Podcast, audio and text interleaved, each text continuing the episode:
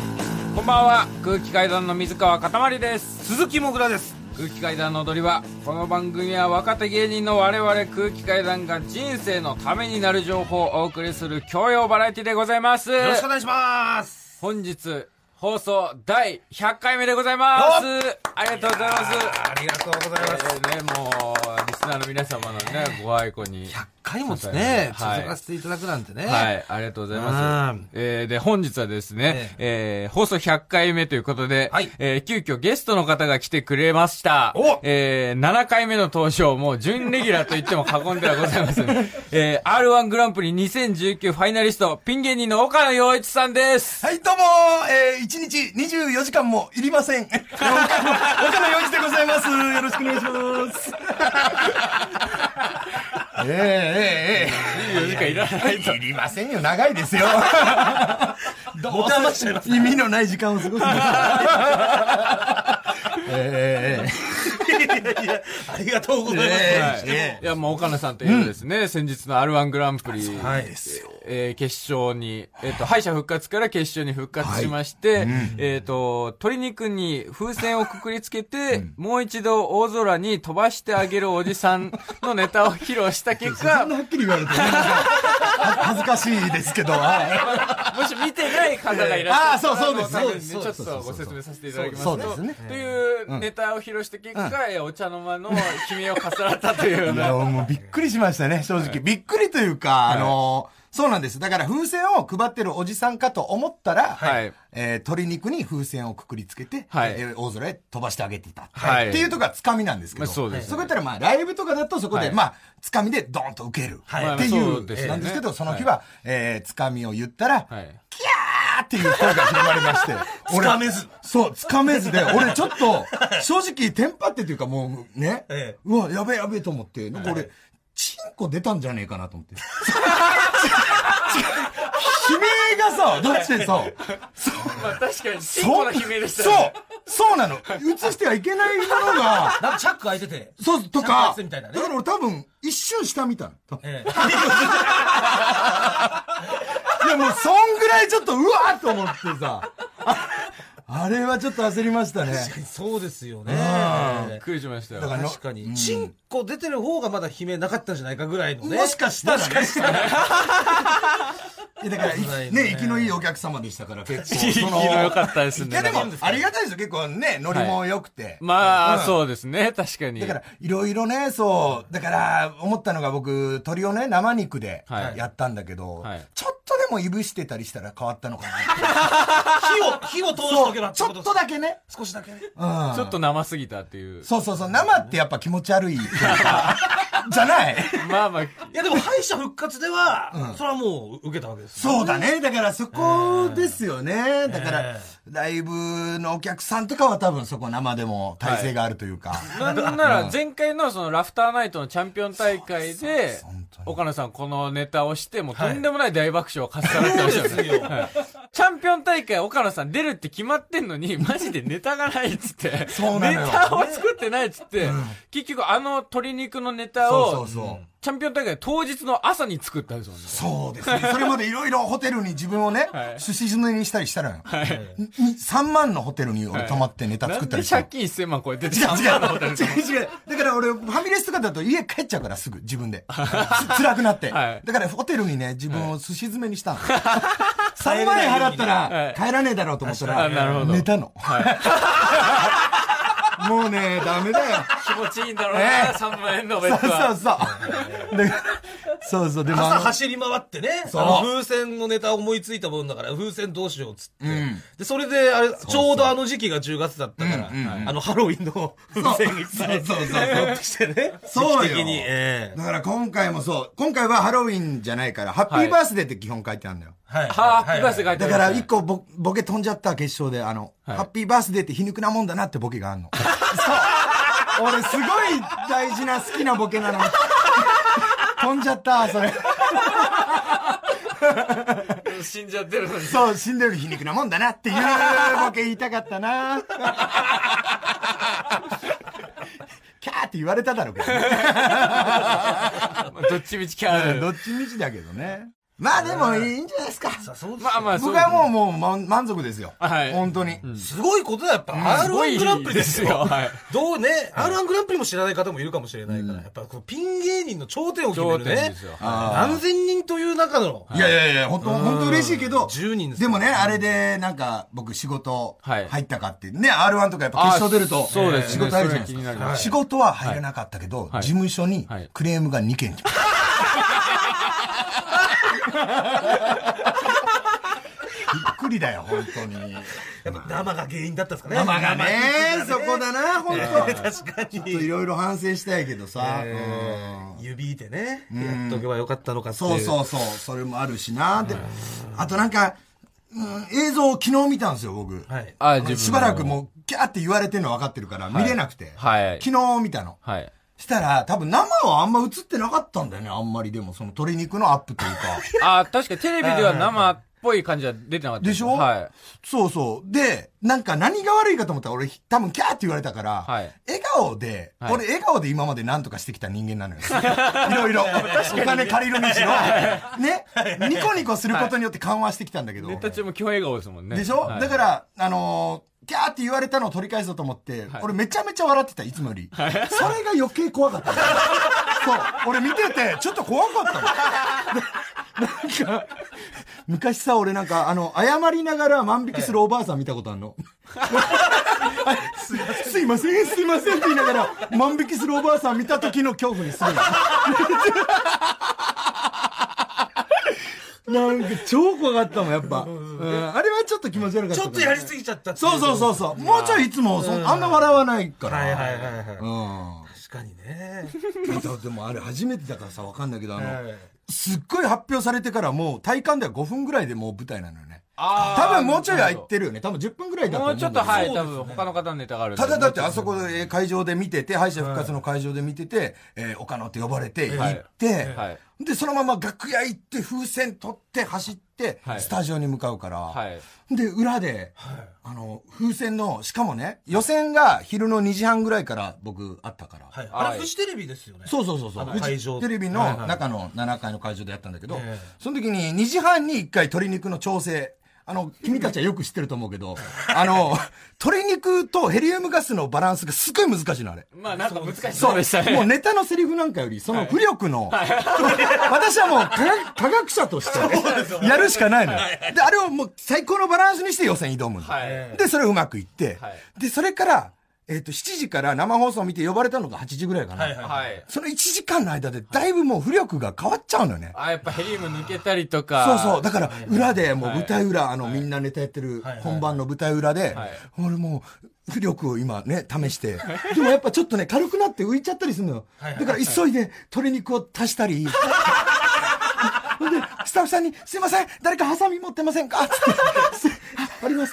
すいません、これで鶏肉を切ってよろしいでしょうかつって鶏皮を切って微調整 して。いや、大変だった、あれは、本当に。そうっすようね。んなかなか。それはまあ準備にも追われ、まあ追われて、そうですね。なかなか合わせらんないというか。そうね。いやいや、でも、うん。でも、うれ、一番嬉しかったかもな、あの、呼ばれた時が。あ、まあ確かに。今までで。今までですまあ、。みんな嬉しそうでしたしね、本当に。そう周そうりのそう、なん人か、に就活さ周れりての人がさ、はいこんな俺喜んでくれるんだっていうか、はいまあもちろん、なんか悔しい人も絶対いるし、はいそうですよね。そうだ特けにどあの場にいる人たちはやっぱ、でしょ負けた人わけですから。そうですそう、そんなに喜んでくれんのかって思ってさ、それなのにさ、僕はさ、予選から誰か、この中に風船を割るやつが出てくんじゃねえかっつって、すげえ風船を。いやしい人間だ、俺は。俺はいやしい人間だ、本当に。あ、何言ってかここれだよ、これ。鶏肉、鶏肉。これスーパーで売ってんだろこれおじさん、これ俺鶏肉をさ、あの風船にくくりつけてさ、もう一度大空に飛ばしてやんだ、俺。うん。やめろよ。とんでもない受け方ですよね。聞かせるな。確か受けてたな。めちゃくちゃな受け方です。これを想像して、やった男の気持ちわかるか。これを味わったらやっぱやめちゃいますよね。ね、やっちゃうよね。これがラフターナイトチャンピオン大会での岡野さんのネタの音 声でございますけあど。の、そのつかみの部分ですね。はいいわゆるこのね短い時間探したな、なんか。はい。というわけで、改めましてこんばんは、空気階段の水川かたまりです。鈴木もぐらです。他の4時です。というわけで今日はですね、えー岡野さんにもお来ていただいてますけれども、えー記念すべき放送100回目ということで、特別企画にお付き合いいただきます。あお願いします。復活サラリーマンじゃない人の声はいえーこちらのコーナーですね、私鈴木もぐらが街中のサラリーマンじゃない人にインタビューをしているコーナーでございます、はい。えーまあ、初期の看板コーナーでございましてね、ええ久々に今回復活ということで、はいまあ、やっぱりね、サラリーマンじゃない人が一番深いことを言ってくれるんじゃないかと、うんということでインタビューをしてまいりました。はい、あの先週告知してからですね、この1週間でえー3回街に繰り出して、はい失敗から学んだ人生の教訓を聞いてきましたので、はいこちら学んでいただけたらと思います。あーすごい。復活だ。ではでは早速、えー、1人目いきましょう。おえー秋葉原にいた、えーゆうたくん、17歳、高校2 年生。 17歳最年少じゃない。最年少です、じね。ゃないけど。もさ。まあ、あの、現在ですね、学校は春休み中ということで、えはーなんと富山から一人で秋葉原に買い物に来ていました。はいはいああ、なるほどまあ、。いわば、じゃない人ジュニアです。あ、ジ ュニア。とうとうジュニアが台頭してきたか。はい。すごいね。あら。ということで、まずは、ゆうたくんの人生の教訓をお聞きください。どうぞ、その失敗から学んだ人生の教訓を教えていただけますかやっぱ、やっぱりあの、 関節は、すごくデリケートなので、こう、丁寧に扱うべきなんだなって。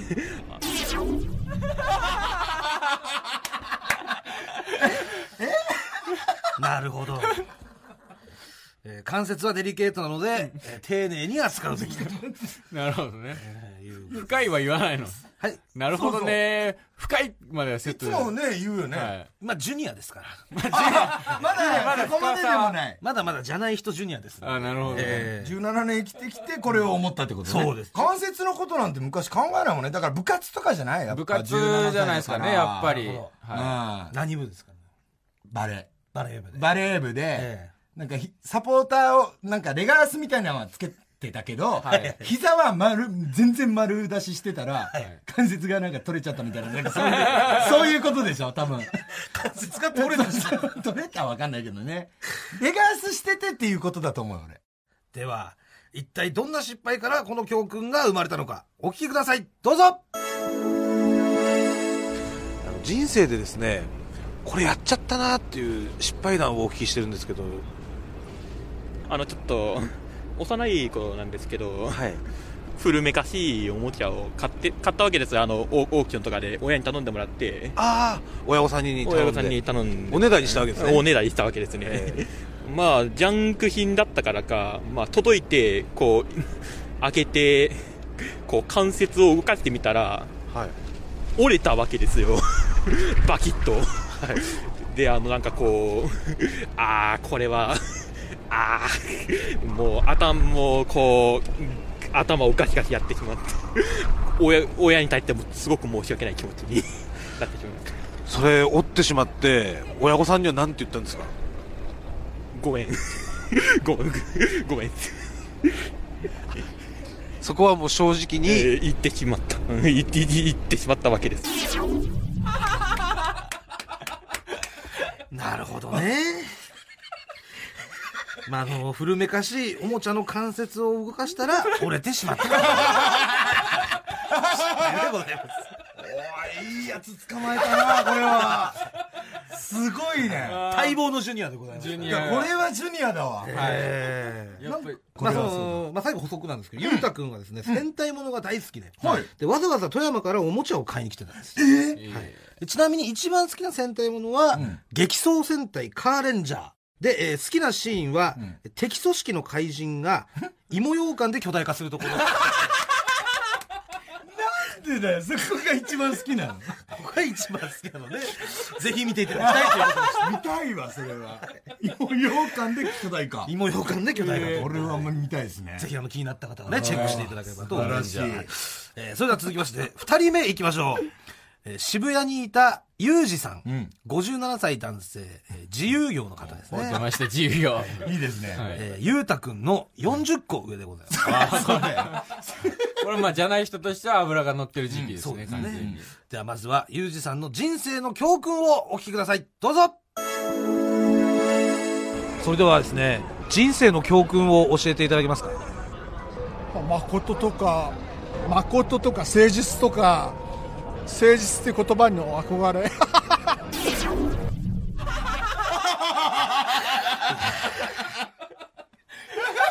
なるほどね。深い誠とか、誠実とかいう言葉に 憧れ。あれ、っていうことが、人生の教訓。こういうことなんだよ。憧れがあるんでしょ憧れがあるんです。誠とかね。ああ誠実とかそういうこ、そういう言葉には、憧れているということが教訓なん です。意味がわかんない、本当に。教訓って。あ、深いですよね、だからこれはだ。から、ユージさんは多分、誠とか誠実、憧れってことはできないってことででしきょないってことですそうですねね。はうわ憧れっていうの、なんかすっごい悪いことしたんでしょうね。あー義を書いたというか。なるほどなんてそう、はい借それこそ借金をい。はい。返してないまま、みたいな、あの、そう。だから、僕昔、工場で福井県で働いてる時に、はいあの、いた同僚のおじさんがいて、はいその人は、東京ができんっつってたんですよ。東京所払い。東京ができんなんですって。首都が。そう。だから、そういう感じの人なんじゃないかな。どこかには帰れない。どこかに帰れない九州には渡れないとか。 なんかをやらかして。うん。わかりましたう。ん。では一体どんな失敗からこの教訓が生まれたのかお聞きくださいどうぞこれやっちゃったなっていうあの失敗のお話をお聞きしてるんですけど何でしたっけテーマははいテーマ何つったんですあテーマはなんかその今までで、まあ、これやっちゃったなっていう経験だった金りとかだよそれ大体どのぐら失い敗っつったら金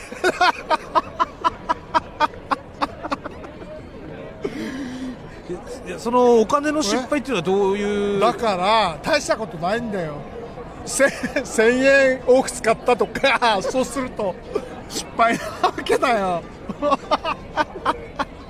その積み重ねってことですかだからお菓子とかお菓子ハンバーガーカレー屋さんいやカレー屋さん入んないよこの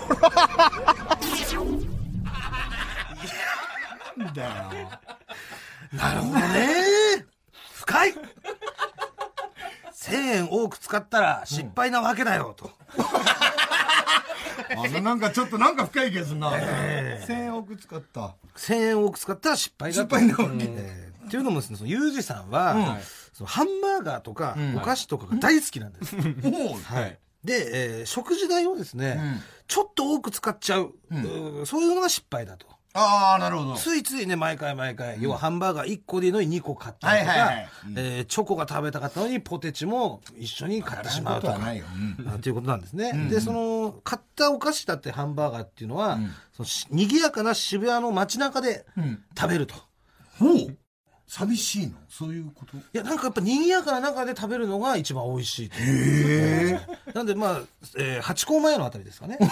あのあたりでいつも食べてるっていう。じゃあそこでハンバーガー食べてる人がいたいたらら、ユージさんかもしれない。知らないと。前、 前そこで豆腐食ってるおじさんみたいな。はい豆腐食ってる方もいましたけど も、えーえーまあ、チョコだったりポテチの場合はユージさんの可能性が。 ってことですね。誠とか誠実ってそう、何そうなのよ。どこいや、だから要は誠実にハンバーガー1個だけを買ったりすれば無駄遣いはいらないわけじゃん。いや、その、なんか誠こ実う、にって。誠実にハンバーガー行こ誠実にハンバーガーを買うって聞いたことないいや、ですから、ね、1個でいいんですよ。うんそれを欲を出して2個買ったりとかすると、これが、こういうところが誠実じゃないようね。誠実なんだ、それ。誠実だよねっていうこと。 でも俺は好きだから我慢できなくて買っちゃうんだけどっていうことですよ。 でもなんか楽しそうでいいよねまあすごい笑ってらっしゃずと楽しそっうではありますねて。はいで。も趣味はですね、その、渋谷のですね、要は、スクランブル交差点からセンター街を歩いて、はいはいで、その後公園通りをお歩いて、はいもう一度センター街まで戻ってきて、戻ってきて。で、そこから渋谷の東急に入るんですね。ほう。えーそこで、あのーそのデパートの店員さんに挨拶をすることっていう。ごめんな さい。ちょっと待って。ちょっと待ってちょっと待って理解が追いつかない。ユージさんはね、誰かとレースをしてるん ですよ。こコウジさんみたいな人となんか、どっちが、コウジさんいらっしゃらないどっちが早く。挨拶して回る。チェックポイントみたいなことじゃないですじゃないのじゃないです。なんだこの人、いいな、だからこういう、そうですね。だからこういった挨拶のところにもやっぱ誠実さとかね。やっぱ誠実になりたいから挨拶してもらってる。そうです。そういうことですよ。はいえーそれでは続きまして最後ですね。三3人目いきましょう。えー新宿歌舞伎町にいた、えー、鍋くん。40歳、 えー無料案内所勤務の男性ですね。 あ、これは。えーこちらの方、私の元同僚ではいございまして、先日ですね、番組でも話させていただいたんですけれども、まあ、あの、鍋くんでございますね。はい、えーね、偶然の再会です。あら。本当にもう歌舞伎町でインタビューしてる時に、目の前に鍋くんが自転車で通りまして。あ、自転車で。はい。えー、まあ、それでインタビューをお願いしたんですけども、なべくん本当すごい照れ屋さんで、あの、通行人の目がね、すごく気になるということで、なんであの、雑居ビルの空いてる、なんでもないです、ビルのスペースで、えーインタビューをしま した。ここだったらいいですよ、ということで。では、まずは、えー、なべくんの人生の教訓をお聞きください。どうぞ失敗から学んだ人生の教訓を教えてください。はい、えーでしたら、えー歯がなくても、えー食べれるものは、えー世の中にいっぱいありますので、はい、あのー楽しんで食べていきましょう。なるほどね。深い、えー歯がなくても食べれるものはたくさんありますので、楽しんで食べていきましょ う。ということなんですけども。これはいいですね。えーあ、まずすみません、岡野さんにですね、ちょっと言い忘れてしまってたんですけども、この鍋くんですね、本人曰くですよ、えー頭痛薬の飲みすぎで、歯が溶けてしまってます。頭痛薬の飲みあすのぎ、まあ、なんか、市販の頭痛薬、ちょはいっと頭痛いなっていうので、頭痛薬を飲んでたら、なんか、頭痛がない時にもちょっと飲んでみたくなって、飲んだら、ちょっとなんかその、高揚感みたいなのが、やべえやつじゃん。できて、絶対やべえやつ。まあ、やべえか。まあ、わかんないですよね。まあ、まあ、信じるとしましょうそうってでことすね。え歯がとにかく、ないのじゃあ、一個も。ーまあ、ないんですね。でも、その、モグラに聞いてたより、だいぶ歯ありそうな口調では、おそうだよ。なるほどうん。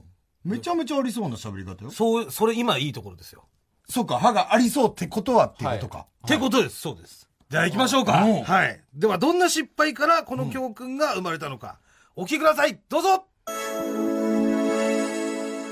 これやっちゃったなっていう失敗談をお伺いしてるんですけどパイ失敗ですよね。もうすごいな。もう全然用意してないんですけど、ちょっと待ってくださいね。おお、すごいな。失敗、あ、もうね、だからもう日々、日々失敗です。もう一回も成功したことないんで、えー生まれこの方ですね。はい、もう常に失敗してますね。はい、日々失敗日々失敗、成功したことがないです。あれ鍋くん歯は本当に歯は歯はいはい現在はないですよ歯はないっていうのはその何本うんまあ残り1本とか残り0.5本ですね0.5本ですかね0.5本見ますいいですかはいここでえあらこれ本当にほんこれで食べてますから食べ物をこれで食べてますそうやこれは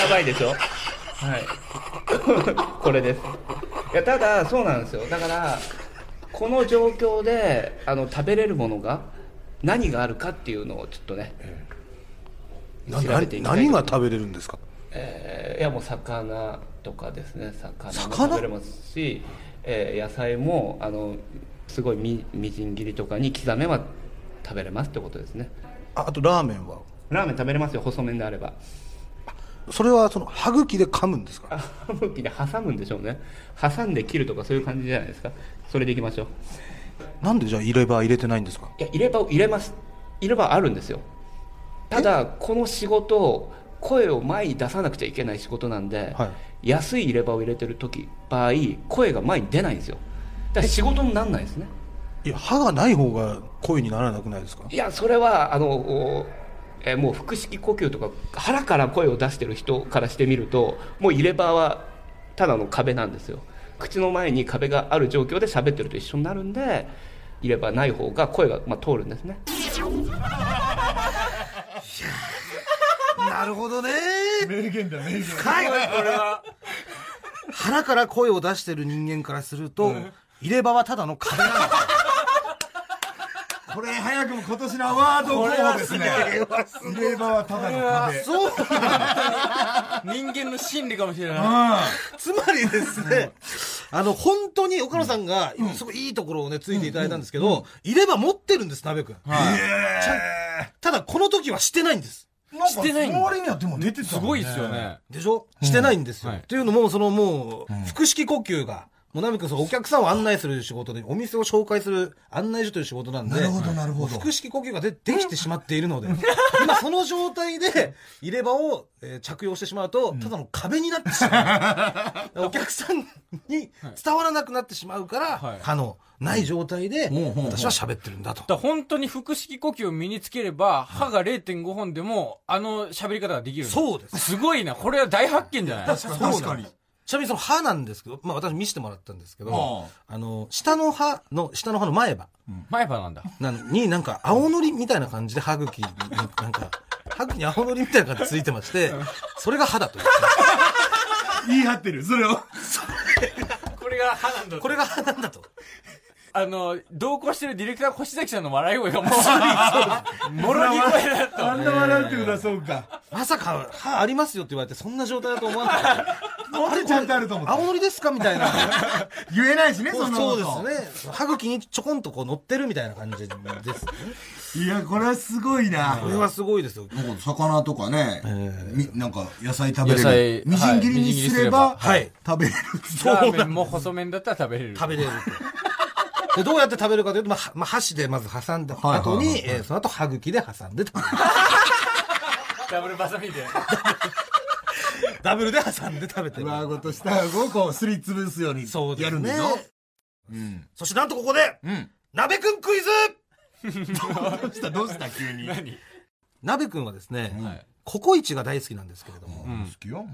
その鍋くんがココイチで毎回頼むメニューは何でしょはあ。ココイチ、うはい。カレこう毎カレ回ー屋さん同じものを頼んでー、ます。ああ。トッピングってことかな。トッピ、だって、なかなかその、やっぱ歯がないときつい部分ありますそようね。だよね。だから、チーズ、チーズ。チーズカレー。チーズ、チーズめっちゃ美味しいの。俺あーめちゃめちゃあ好チきーズなん僕でも。トッピング。じゃあ岡野さんはチーズカレー。岡野チーズカレーわかりました。うんじゃあ水川。フえ、なんだろう。僕はじゃあフィッシュフライ。ィッシュフライに。わ、かりました。では正解はこちらです頼めるんです頼めます実はじゃあ、ココイチカレーは何食べるんですか高校一は、えーもう決まってますね、えークリームコロッケカレーの一からの、えー肉抜き、えーご飯少なめですねということで正解は、 クリームコロッケカレー、1からの肉抜き、ご飯少なめでした。わかるか。わかるか、そんなもん。マイナビラフターナイト空気階段の踊り場まもなくお別れの時間ですはい、はいお知らせがございまして、えー3月21日木曜日の祝日ですね、えー11時から午後3時30分、えー生放送でお送りする TBS ラジオの特別番組はい。ラジコフェスにえー我々空気階段も出演させていただくことになりましたのでありがとうございますありがとうございます、もう都内某所からね中継予定でははいぜひぜひもうこちら聞いてくださいはいよろしくお願いしますよろくお願いしはい。はい、今回は100回記念で、えはい、岡野さんにお越しいただきまして、本当ありがとういございやまいす。や、こちらこそは楽いしかったです。ありがとうございます。ちょっとまあ、ここから、あの、アフタートークでも、岡野さんにお付き合いいただくので、はい。ねいろいろもう言えないこと話しましょう。そちらでなんかちょっと R1 の深い話なんでね、聞かはせいていただあきりまますすので。そちらもお聞きいただければと思います。はいはい。ここまでのお相手は空気階段の水川かたまりと、鈴木もぐらと、岡野洋一でございました。さようならニンニン、ドロン。岡野さん、はい。R1 から学んだ人生の教訓を教えてください。えー私は、えーポップさはお母さんのお腹の中に忘れていきま した。なので仕方ないです。仕方ないです。